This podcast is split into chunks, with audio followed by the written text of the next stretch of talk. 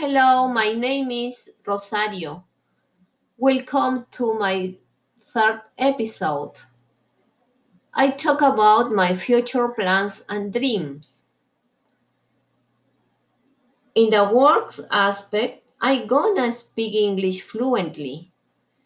I'm gonna pass my master degree. I'm gonna be quality manager in PEXA SA.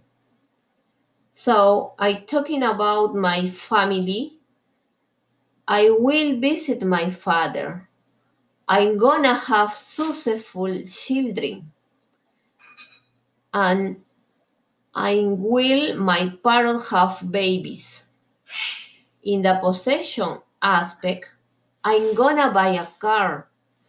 I'm gonna build my country house.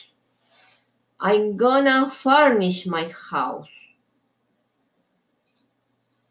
Now, speaking of my lifestyle, I'm gonna improve my health. I will practice exercise, for example, full body. I'm gonna sleep more.